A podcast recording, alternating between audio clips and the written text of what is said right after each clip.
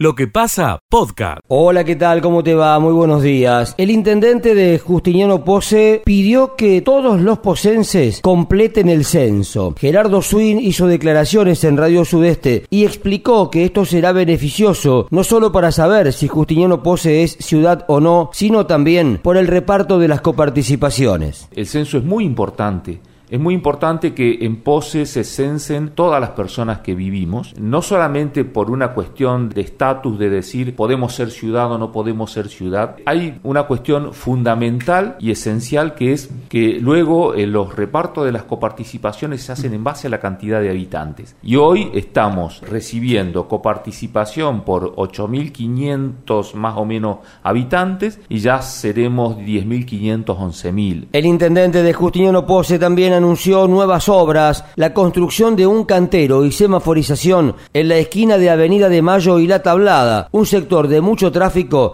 que necesita un ordenamiento. Desde Radio Sudeste, en Justiniano Pose, informó Adrián Leonardi. Audiencia, tengan todos ustedes muy buenos días. 16 grados la temperatura por la ciudad de Belville, 28 la máxima. El cielo está parcialmente nublado. Y bueno, la información sanitaria da cuenta de que ha habido 28 personas que se han hisopado, pero todo les ha dado negativo. La vacunación, 140 vecinos se vacunaron con las distintas marcas aquí en el vacunatorio de la ciudad de Belville. Mientras tanto, que la información que tenemos es una información si se quiere, muy solidaria, porque una organización no gubernamental que se denomina Voluntariado Social donó 240 módulos a distintos eh, merenderos que se encargarán de repartirlo a personas de escasos recursos. Esto lo preside el doctor Germán Villarruel, un profesional de esta ciudad de Belville, abogado, por cierto. Lo que respecta al castrador móvil, hoy eh, va a estar en el campo del oeste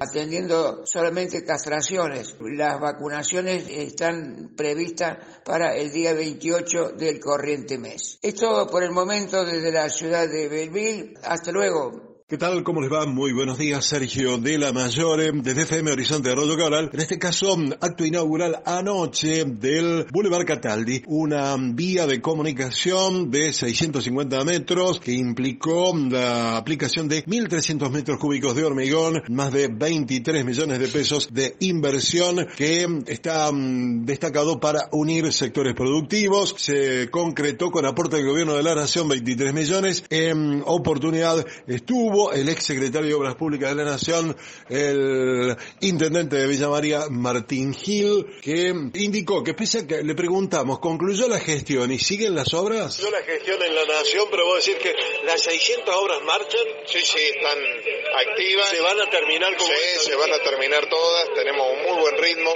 nomás en toda nuestra región. Si, nosotros tomamos las 158, desde Río Cuarto a San Francisco, en todos los pueblos que pasen va a haber obras del Estado Nacional. Bueno, anunció cloacas y mm, viviendas y aportes para mm, el Centro de Salud de Arroyo Cabral. Sergio de la Mayore para Contacto Regional de Noticias. Buen día. Escucha lo mejor de lo que pasa. Tiene a Marcelo primero. Buen día. ¿Cómo estás, Marce? ¿Qué tal, Miguel? ¿Cómo le va? Buen día. Un gusto, como siempre, de saludarlo. La información en el ámbito judicial. La Cámara del Crimen condenó en la jornada de ayer a Jesús Emilio Rodríguez, un hombre de 43 años. La condena cayó 14 años de prisión efectiva por el delito de abuso a tres mujeres, dos de ellas menores y actos pornográficos, hechos que ocurrieron en una vivienda entre el periodo del año 2015 y 2019 en Villanueva. Primer informe de la mañana de hoy, volvemos en cualquier momento con más noticias. Muchas gracias, buena mañana para todos, Miguel. A vos, Marcelo, muchas gracias. Escucha lo mejor de lo que pasa. Eh, eh, Alejandro, por favor, estamos con esta inquietud. Eh, Alejandro, te quería consultar, ¿no? bueno, están ahí en circunvalación en el anillo, van a realizar la asamblea hacia la ruta 36. Habían convocado a la mesa de enlace. ¿Qué respuesta tuvieron? Mira, la convocatoria es abierta no solo a la mesa de enlace, sino en general a toda la sociedad, porque porque entendemos que estamos en el rumbo incorrecto y que esto no, no, no nos va a traer ninguna salida, digamos. Y bueno, los números están a la vista, o sea, los genios estos de políticos que tenemos, de la clase política que tenemos, lo, lo único que se les ocurre es siempre ultimar al, al sector productivo, al sector privado. Y está demostrado que esos resultados buenos no traen. Eh, nosotros le comunicamos a la mesa de enlace lo que vamos a hacer, pero como ya saben, somos autoconvocados y la palabra lo define, somos autónomos, nos juntamos entre colegas y salió la idea de hacer la, movilización y lo hicimos. ¿Y, cómo están ahí? ¿Están viniendo gente? Yo no sé dónde estás ahora, dónde te ubicamos con... estamos entrando a Córdoba, ahora en este momento estamos entrando a Córdoba. Bien, el, el punto de concentración es ahí... Eh, en la salida de Ruta 36, la ruta, salida Río Cuarto? Le vamos a dar la vuelta a la circunvalación. Ah, Ahora en un ratito vamos a, reagrupar la tropa, como quien dice, para unirnos con gente del Cinturón Verde, que, que, también hizo eh, una organización con tractores. Y bueno, y ahí todos juntos sí, dar toda la vuelta a la circunvalación y después hacer el cierre en, en, el acceso a la 36, digamos. Ajá. Bueno, eh, veremos cuánta gente juntan y qué, qué impacto tiene esta disconformidad que ustedes manifiestan eh, contra la política que están adoptando. En, en realidad, ¿es contra la política o contra esta sola medida de apelar a un a más recurso impositivo para el sector? En realidad estamos en contra del rumbo que toman los políticos, porque los culpables son los políticos, son los políticos, no son ni el que tiene campo, ni el que tiene pyme, ni el que es empleado, son los políticos, son los políticos, claramente. Entonces yo veo tanto del oficialismo como de la oposición florearse por todos los programas de televisión tirando las recetas mágicas. Bueno, macho, hagan algo, pero para este lado no sigan porque, porque este lado demuestra fracaso. Mm. Sí, sí.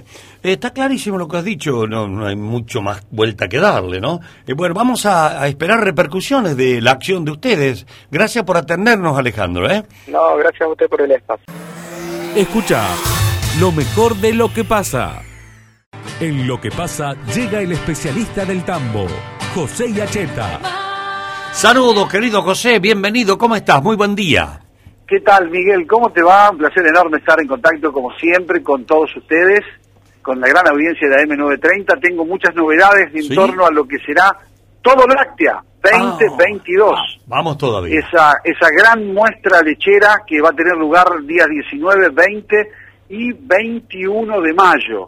Estuvimos la semana pasada eh, trabajando mucho con el experto argentino que vive en Estados Unidos, Alejandro Castillo, ha confirmado que va a estar presente el día viernes hablando sobre lechería y cambio climático. Pero como es una muestra que va construyéndose ladrillo a ladrillo, estoy ya en condiciones de anticiparte que un evento que realmente va a ser disruptivo, distinto, enriquecedor, va a ser la jura a campo de vacas lecheras, querido ah, Miguel. Muy bien, muy por ¿Cómo es este sistema? ¿Cómo es este sistema? Es bastante sencillo. Va un equipo que está liderado por el coordinador de ganadería de todo láctea que se llama Miguel Ángel Martinengo. Eh, nada más nada menos. Nada más, nada menos, con el jurado Luis Gili. Uh, Luisito. Y van a ir a visitar los campos de los productores que acepten el reto de que sus vacas de rodeo comercial, no de pedigrí, sean juradas a campo. Mira qué lindo. Es decir, evaluadas a campo. Va a haber cuatro categorías. No aquellas vacas que en las exposiciones son preparadas especialmente, tienen pedigrí, sino son las vacas de laburo diario. Correcto, Miguel, ah. correcto. Las que terminaron de ser ordeñadas o las que van a ser ordeñadas para que se vea la ubre en toda su expresión, de forma tal que el jurado vea. Hay cuatro categorías diseñadas, Miguel. Primer parto, dos y tres partos, cuatro y cinco partos y seis o más partos. Y de los 50, 60 tambos que van a participar, se calcula que ese es el número, ya hay confirmado 23, te señalo, a esta hora, eh, y la jura se va a hacer en la segunda quincena de abril.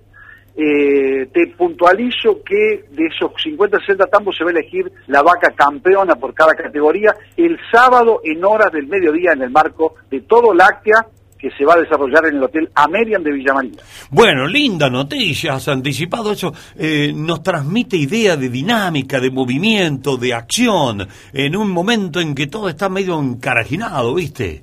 Así es, y bueno, yo creo que la muestra también va a ayudar un poco a hacer foco, porque hoy, en este mar, con este mar de fondo, con este estos tiempos tan de tanta turbulencia, querido Miguel, por ahí se pierden de vista algunas cosas, se gastan energía donde no se debe y la verdad es que las vacas hay que ordeñarlas todos los días. y hay que hacerla con la mayor eficiencia posible, con la mayor salud posible, con el mejor bienestar. Y la otra cuestión es que también fue definida en el día de ayer, estimado Miguel, es que las Olimpiadas Lecheras Nacionales, atenti a todas las profesoras, profesoras, perdón, alumnos eh, de las escuelas agrotécnicas y de alimentación, porque los temas para las Olimpiadas Lecheras de este año, que también se van a desarrollar en el marco de todo Láctea, parte en la Universidad de Villa María, parte en la Merian Park Hotel, van a ser bienestar animal, buenas prácticas agropecuarias en el tambo y consumo de lácteos. Hemos sumado a la Federación Panamericana de Lechería que nos aportó cuatro materiales que tienen que ver con la importancia que tiene consumir lácteos para tener buena salud. Hermoso, hermoso programa y ya entusiasma porque eh, es necesario que haya eh, este tipo de movida, José. Ya venimos precedidos de la Expo Agro, eh, se viene la agroactiva y, aparece todo agro con esta movida lechera importantísimo. Se sacude un poco la realidad, que esta es la realidad. Efectivamente. Claro, te, te, señalo, querido Miguel, que anoche estuvimos con el director de Todo Agro, Antonio Lozano, reunidos con la comisión directiva de la Asociación de Empresarios de la Región Centro Argentino, AERCA, en donde pudimos contarles un poco para que se armen una composición de lugar de lo que sobrevendrá en Villa María en el mes de mayo, va a ser sin ninguna duda en la gran referencia nacional, lo es en el día a día, lo es en la industrialización, pero lo va a ser también con este espejo verdadero espejo de la realidad productiva lechera de, a nivel país. Hay también, eh, Miguel, confirmado más de 50 uruguayos que van a venir, se calcula que se superarán los 100 los eh, amigos de la vecina orilla, eh, los amigos orientales que vendrán hasta Villa María por aquel momento, por lo que también inferimos que tanto hoteles como comedores van a trabajar al 100%. Fantástica noticia, gracias por el complemento que ya estaba anunciado, era todo lácteo, pero esto le agrega mucho más picante. Gracias, José. Un abrazo grande, Miguel, y nos estamos viendo seguramente también para ampliar detalles, porque es muy policrómica, muy amplia, para distintos objetivos, esta gran exposición que se está plantando desde Villa María al país. Ya nos metemos en el menú para leerlo y, y consustanciarnos. Gracias, José. Abrazos a todos. Un abrazo, buena vida. Escucha lo mejor de lo que pasa. Sí, lamentablemente los remedios han aumentado día a día van aumentando en un porcentaje por arriba de, la inflación y eso es lo, preocupante de, lo marcado. En algunos casos han aumentado un 12, un 13% mensualmente y es, es muy grave porque en los bolsillos no hay, no hay ninguna posibilidad que, que la plata le alcance a la gente. La gente se queja, lógicamente. Sí, la gente se queja porque una semana le cobras un precio, la otra semana, ah, aumentó 10 pesos, aumentó 20, y por las tiritas, está sinceramente, está, está, muy difícil la situación en el, en el, tema precio en el bolsillo de la gente, sinceramente muy, pero muy preocupante la situación de la inflación. ¿Qué tipo de remedios son los que van aumentando, por ejemplo? Y aumentó mucho el paracetamol, que es lo que más se tomó para, para el tema del COVID-19, y bueno, todas esas cosas... Lo de venta libre también aumenta, todo lo que es Actron, todas esas cosas van aumentando permanentemente. permanentemente, semana a semana. Más o menos, ¿qué tipo de aumento tenemos? ¿Muchos? Un 8, un 9, un 10% casi siempre, casi siempre. Escucha lo mejor de lo que pasa. La Cámara del Panadero. Néstor, ¿cómo estás? Un gusto, buen día. Muy buenos días, el gusto es para mí, Miguel, y saludo a la enorme audiencia de Radio Villa María. ¿Es posible hacerlos retrotraer? Por ahora, mira, no tenemos indicio del valor de la bolsa de la harina. En la medida que eso suceda, lo vamos a ir evaluando, pero tenemos que también recordar que este último día ha aumentado otras materias primas que siguen aumentando diariamente. Eh, ¿Vos crees, Néstor, vos crees con tu experiencia que, que tenés que mm, los molinos o algunos proveedores han hecho un aumento desmedido, pues se han, se han este, cubierto, han hecho un colchón muy grande. ¿Qué, qué palpitás vos?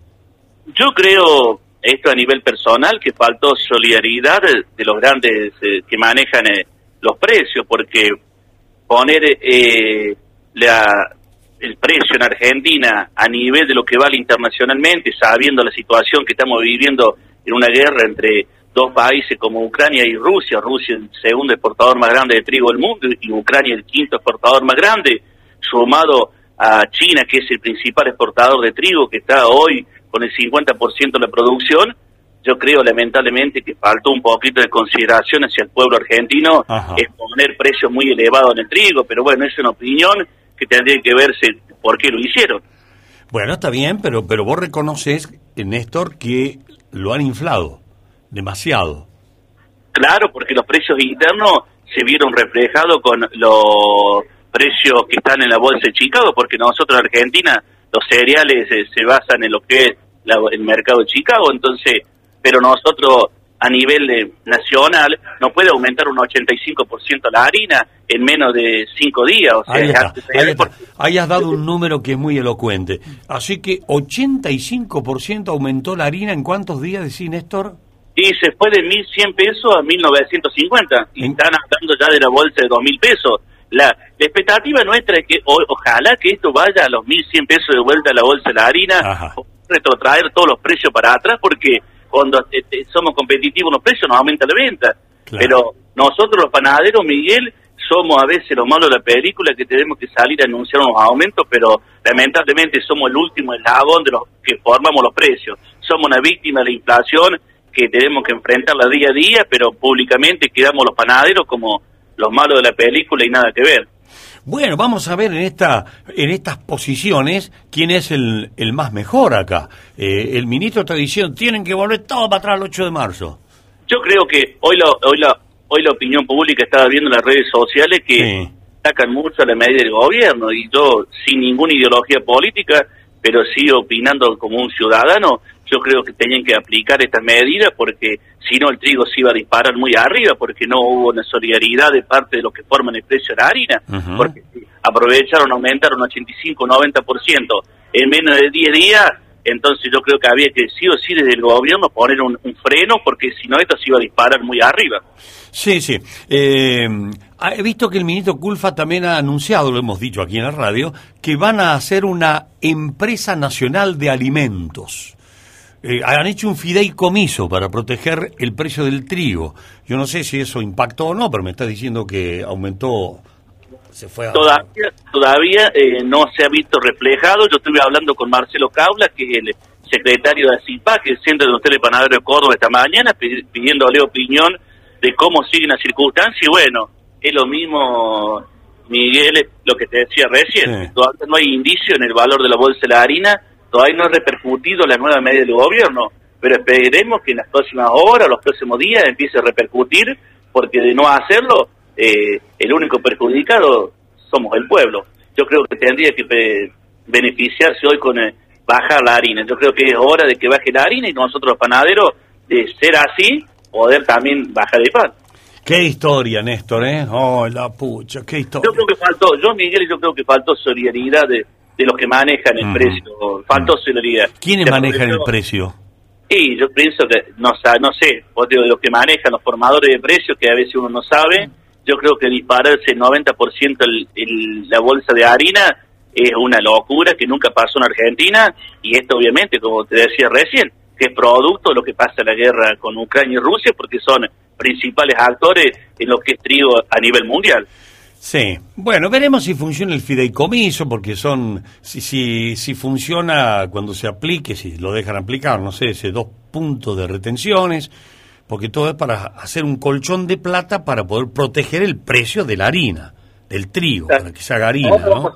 ahora vamos a ver en los próximos días, a ver si funciona la medida del gobierno, que lamentablemente yo creo que la han tenido que tomar, no les quedaba alternativa. Hoy si tuvieses que ir a comprar una bolsa de harina, no sé, a lo mejor estás estoqueado o también, no sé, pero si tenés que... Ningún panadero está estoqueado porque los molinos, cuando se empezó a conocer la nueva medida de que si la harina iba a aumentar, eh, hay muchos molinos que tenían un poco de harina y la vendieron y no consiguen trigo. Hay muchos molinos Que, no que los productores no le están vendiendo trigo.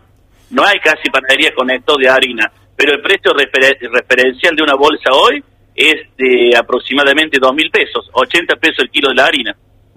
Cuando decís los productores, ¿qué? Pero el, el productor no le vende el, el harina al, al panadero, se la vende el molino. No, no, al molino. Ah. Por eso digo que los molinos no tienen tanta harina para entregar, porque también están un poco limitados algunos molinos, porque no consiguen tampoco trigo de una manera para poder toquear panadería. O sea, y tampoco hoy el presupuesto de los panaderos, la mayoría de Argentina, estamos al día, porque no nos olvidemos que estamos atravesando nosotros una circunstancia adversa en lo que es económico. Sí, Es o sea que nos va, nos va llevando para el lado de Dreyfus, Cargill, nos va llevando para ese lado, que son los que le compran a los productores. Claro, o sea, lo- lo- los molinos le compran a los molinos, le compran al productor de trigo, al, al- al que vende trigo. Y bueno, y- pero el trigo no, se- así, el, el- no le compra al productor el que lo siembra y lo cosecha. Ese se lo vende, el que lo siembra y lo cosecha, Néstor, lo entrega en Rosario. Y ahí están Dreyfus, Cargill, ellos son los que tienen el trigo. Sí, totalmente. Claro. Y bueno, los molinos, en definitiva, eh, Miguel, había algunos molinos que estaban ahí ahí nomás con el eh, con el trigo. Sí, te- poco El molino, también hay molinos muy grandes, hay tres o cuatro molinos muy grandes que, bueno, tienen el monopolio de la harina en Argentina, como existió siempre. Bien.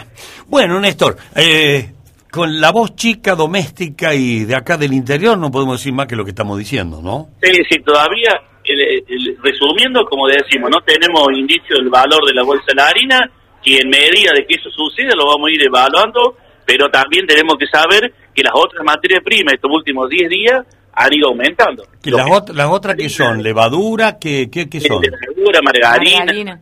Azúcar, huevo, energía eléctrica, eh, ma- eh, mano de obra, combustible, o sea, todo. Mm. Sí, Son todo. casi cinco ítems. ¿Salarios? Salario también hubo- hu- ha habido aumento en los empleos, que me parece perfecto, me parece perfecto porque hoy el empleado de una panadería es el actor principal. Sin un empleado, hoy ninguna panadería podría estar eh, abierta porque eh, la mano de obra es imprescindible. Y con los costos de vida, hoy yo creo que tendrí- la- está bien el aumento a los empleados. Bien. Néstor, si tuviese que comprar una bolsa de harina hoy porque es urgente, no tenés más, los clientes te piden el pan y tenés que transformar, ¿cuánto la vas a pagar hoy? 1.970 pesos el precio referencial. Dos luquitos de la bolsa de harina. de 25 kilos, porque hace dos años que ya el reglamento en Argentina por el seguro, por la ART, ya no vienen más bolsas de 50 kilos de harina como venían antes, ahora vienen de 25 kilos. O sea, si no serían cuatro mil pesos. Serían 4 mil pesos. sí.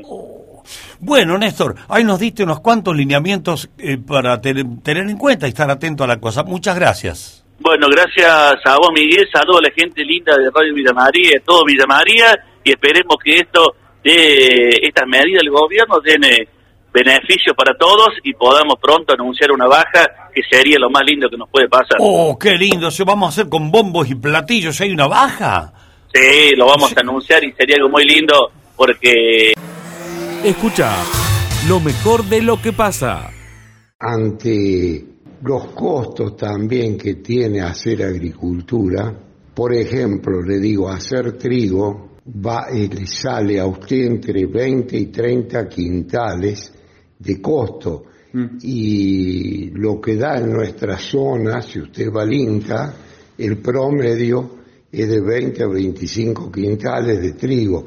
Entonces, eso se torna totalmente negativo para que la gente realmente tenga intereses en sembrar. Respecto a esto que se le ha puesto a la harina y al aceite de soja, yo creo que sí nos trae un problema, y hablando ya paralelo a esto, el precio de la soja y el precio del maíz hace que para alimentar, por ejemplo, las gallinas ponedoras, los conejos, el- los feedlot, el tambo, no es viable nada a los precios normales que tiene. Entonces, ¿qué ocurre? Aumenta todo eso para salvar costos. Y cuando usted dice aumenta, ahí le catombe. Ahí donde el gobierno tendría que decir, voy a bajar un poquito de impuesto, pero no, siempre es lo mismo. El hombre de campo es a quien se le hace bajar el precio. Escucha lo mejor de lo que pasa. Para la audiencia, se ha reanudado el juicio quinta jornada del juicio que se sigue por el crimen de Nora Dalmazo. Está declarando desde hace más de dos horas el hermano de Nora, Juan Dalmazo, que entre otros aspectos está haciendo referencia fundamentalmente a los vicios que ha tenido esta investigación y que se cometieron muchos errores y en ningún momento la justicia ni la policía trabajaron para eh, eh, volver sobre sus pasos todo fue prueba y error, y dijo que si ocurriera otro homicidio de las mismas características en la ciudad de Río Cuarto, bueno, también la justicia cometería los mismos errores. Apuntó a un abogado del foro local, amigo de la familia de Nora, eh, Daniel Lacase, asegurando que fue el único beneficiado de esta situación, ya que en un primer momento aprovechó para... Eh, eh, contener o, avanzar sobre una cuestión política sobre su rival político, quien era Alberto Ah. Eh, eso es lo más destacado hasta ahora, en más de dos horas que lleva adelante la declaración de Juan Dalmazo, el hermano de Nora. También eh, para hoy está previsto que declare un primo de Nora, Jorge Grassi, su esposa, eh, una amiga, Silvia Magallanes, quien era la pareja de la casa, el abogado que hacíamos referencia, amiga de Nora Dalmazo desde la infancia. Eh, Fabián, el hermano, el hermano de Nora, ¿también apuntó contra Rorer o no? No, no, no, no, no, ha hecho referencia eh, en ningún momento sobre, eh, y no se lo consultó tampoco si opinaba de eh, sobre errores, digamos. Sí ah. que dijo que era buena la relación entre Nora y Marcelo, y además cuestionó algunos aspectos, no solamente de la investigación, sino de la escena del crimen, del cuerpo de Nora, que hay algunos golpes en la cabeza, fundamentalmente en la parte trasera de la cabeza, y una mordida en uno de sus senos, que no están determinados con precisión, eh, precisión dentro de la autopsia realizada por el equipo forense. Eh, con lo que estás escuchando, con lo que lees, con lo que ves ahí en in situ en Río Cuarto, ¿vos crees que el juicio va poniendo algo sobre claro o, o, es más de lo mismo? Está, está todo medio embarrado todavía. Y es más de lo mismo porque además estamos teniendo un 10% de lo que es el juicio, digamos. Mm. Recordad que este juicio se va a extender a lo largo de dos, entre tres y cuatro meses, digamos. Sí, pero viste que a eh, veces ni bien empiezan... Eh, vemos que cada uno de, las partes va poniendo sus preguntas, sus consultas a los testigos de acuerdo a, sus intereses, obviamente, a sus estrategias planificadas. El fiscal, que apunta fundamentalmente a la acusación hacia eh, el viudo, mientras que la defensa trata de buscar algunos cuestionamientos que tienen que ver con, la investigación y cuál era la relación, que hasta el momento la, todos han calificado como, eh, o por lo menos Juan Almanzo calificó como perfecta esa, esa relación, inclusive que habían estado el día 20 de noviembre compartiendo un encuentro familiar en el cumpleaños de Marcelo, día cinco días antes de que fuera encontrada sin vida eh, Nora Dalmazo en su, en, su, en su casa. Bueno, bueno, gracias. Eh, Fabián, ya veremos cómo avanza. Decir que un 10%, claro, pero yo lo que quería decirte, que a veces las cosas empiezan, aunque sea un 10%, y ya se perfila como que eh, tiene hay algo más de claridad. Yo no veo claridad, veo que... No, no, no, no hay claridad. Para mí no, hay, para nada. O sea, Fabián, lo que hay un run run muy fuerte, como que el juicio se hace por, bueno, la cuestión legal, pero que como que ya estaría resuelto, digamos, y que Macarrón quedaría libre. Ese es el run run que suena en todos lados. Eh, sí, porque al no haber eh, solamente indicios y no haber pruebas concretas y que no se están determinando por el momento, eh, todo hace indicar que va a quedar de esa forma, digamos, que el juicio se hace por una cuestión eh, pendiente de la justicia para decir, se elevó a juicio la causa más mediática que ha tenido eh, eh, en la ciudad de Río Cuarto un hecho policial a nivel local y nacional, como es el caso de, Nora Dalmazo.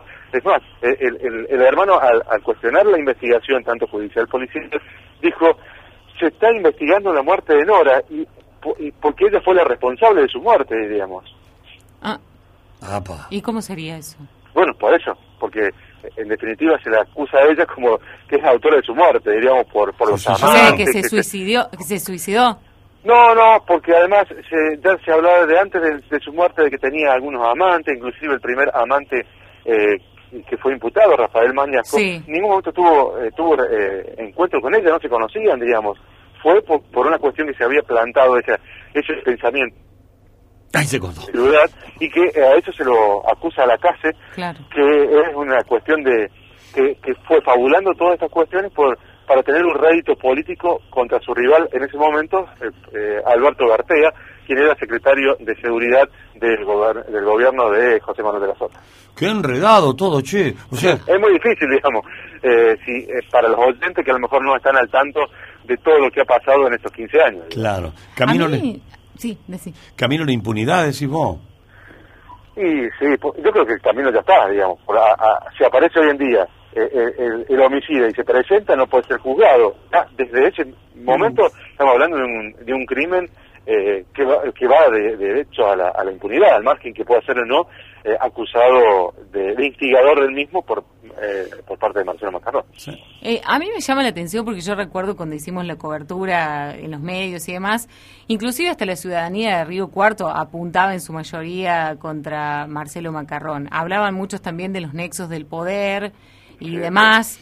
Entonces, eh, me parece como que siempre a la justicia le falta una pata y que no se le quiere investigar justamente porque se termina pisando algún interés que es muy grande.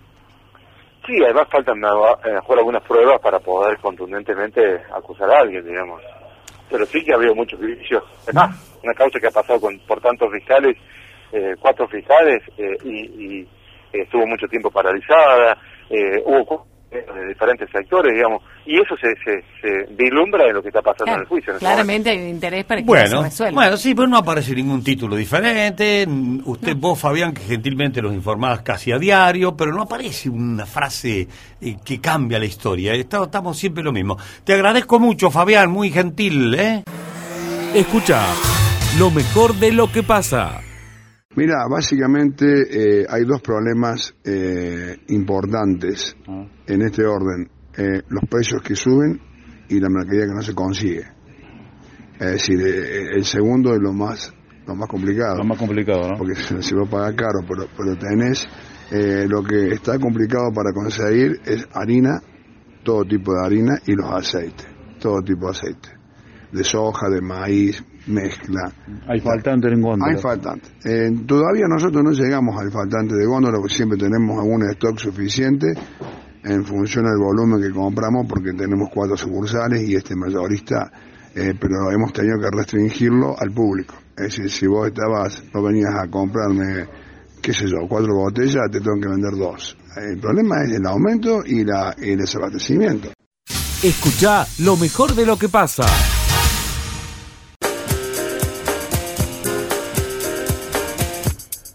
La columna de Martín Alanis. Miguel, ¿puede ser candidato a intendente de Córdoba Capital el actual gobernador Juan Schiaretti? Es lo que se está hablando en el mundo de la política por estas horas, inclusive ya lo han publicado. Medios como La Voz del Interior, La Política Online y otros medios de Córdoba Capital ya han señalado esta posibilidad y yo hablé con un funcionario del gobierno de Córdoba quien me dijo, no lo descartes, es una posibilidad concreta, dada la alta imagen que tiene el gobernador Juan Schiaretti, no solo en Córdoba Capital, sino también en todo el territorio provincial. Pero como no puede ser candidato a gobernador nuevamente, se está barajando esta posibilidad.